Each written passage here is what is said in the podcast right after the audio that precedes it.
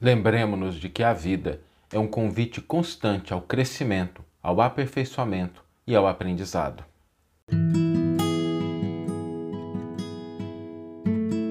Você está ouvindo o podcast O Evangelho por Emmanuel, um podcast dedicado à interpretação e ao estudo da Boa Nova de Jesus através da contribuição do benfeitor Emmanuel. Dando continuidade à série de reflexões sobre a vida, em homenagem ao Setembro Amarelo, que é um mês de valorização da vida, hoje nós vamos refletir sobre o papel do aperfeiçoamento, do crescimento, do desenvolvimento na nossa vida. Porque quando nós estamos vivos, quando a gente está encarnado, a gente precisa se aperfeiçoar, a gente precisa se desenvolver, a gente precisa crescer. Esse é um imperativo. Aprendizado, cultura, inteligência, entendimento, sentimento, percepção são todos elementos importantes e necessários para que a gente possa viver a vida com plenitude. Sem esses elementos, a vida ela se esvai, ela se apequena e mais importante, a gente acaba deixando de cumprir a parte que nos cabe. Infelizmente, algumas pessoas ainda confundem humildade com ausência de conhecimento, ou com ignorância, ou com falta de cultura, e uma coisa não tem nada a ver com a outra. E esse é um primeiro ponto que a gente precisa se lembrar. Uma pessoa que busca o crescimento, que busca o aperfeiçoamento, que busca o seu desenvolvimento pessoal, que busca aprender as coisas, que busca crescer do ponto de vista da cultura, da inteligência, não é uma pessoa que se distancia da humildade. Pelo contrário, é uma pessoa que está buscando, exatamente porque reconhece a sua necessidade de crescimento, fazer algo a respeito. Então, o primeiro ponto importante é a gente afastar essa concepção de que humildade é sinônimo de ignorância, de desconhecimento, de pequenez. Humildade não é sinônimo dessas coisas e não entra em confronto. Quando a gente busca o crescimento, quando a gente busca o desenvolvimento, quando a gente busca se aperfeiçoar, nós não estamos indo contra a humildade, muito pelo contrário, nós estamos na trajetória que o Evangelho nos convida a percorrer, porque o Evangelho é sim um curso de aperfeiçoamento, de desenvolvimento, tanto do sentimento quanto da inteligência. E existem outros aspectos pelos quais é fundamental que a gente tenha esse entendimento. Esses outros aspectos representam o seguinte: quando a gente entende que a vida é um curso de aperfeiçoamento, de aprendizado, a gente começa a perceber que não existe fracasso. Porque só é fracasso se a gente não aprende alguma coisa. Só é fracasso se a gente não tira alguma lição. Só é fracasso se a gente não compreende algo diferente daquela experiência. Quando a gente passa por uma determinada experiência, ainda que ela seja frustrante, e ela pode ser uma experiência frustrante, mas a gente aprende alguma coisa, a gente internaliza, a gente se fortalece, aquilo não é mais um fracasso, aquilo é uma oportunidade de crescimento e de aperfeiçoamento. Quando a gente entende essa necessidade de amadurecimento, a gente começa também a se livrar de um outro aspecto importante, que é a culpa. Porque esse aspecto, ele às vezes corrói as nossas melhores energias. Mas quando a gente amadurece, a gente se livra da culpa. Porque a gente começa a perceber o seguinte: agi de maneira inadequada. Fiz algo que não era o mais certo. Ok, meti os pés pelas mãos, mas amadureci no processo. Sou mais consciente através daquilo que está presente como oportunidade de entendimento de uma perspectiva nova. Então a culpa ela começa a não ganhar espaço na nossa vida e é muito importante isso, porque às vezes a gente fica preso ao resultado daquilo que nós fizemos e não ao amadurecimento que a experiência nos trouxe e o que a vida nos pede é esse amadurecimento.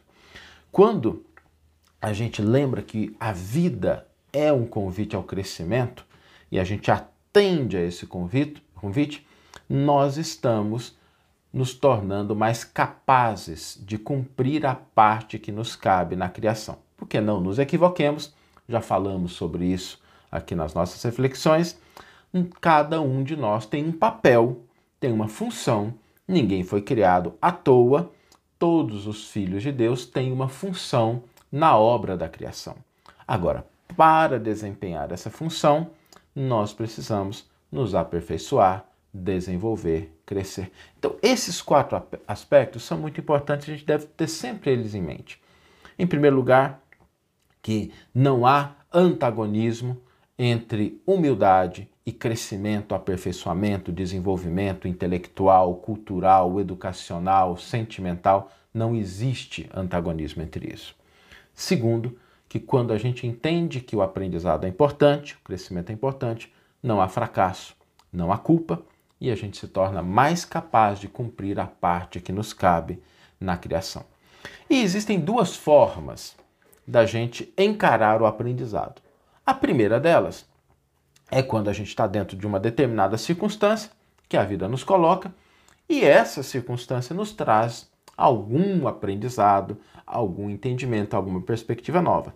E aí não importa se a circunstância ela é positiva ou se ela é negativa se ela é favorável ou se ela é desfavorável, porque nós podemos aprender, crescer, nos desenvolver tanto com uma experiência quanto com outra experiência.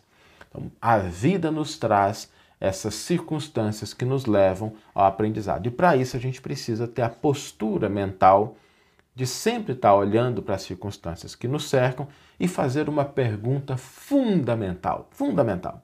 A pergunta é: o que é que eu posso aprender com essa situação? O que é que eu posso aprender com essa situação? Então, esse, essa é uma categoria de aprendizado, aquele que a vida nos convida. Existe uma outra que é igualmente importante e que a gente também deve valorizar. A outra categoria é a categoria quando a gente busca o aprendizado, o crescimento e o aperfeiçoamento de maneira deliberada.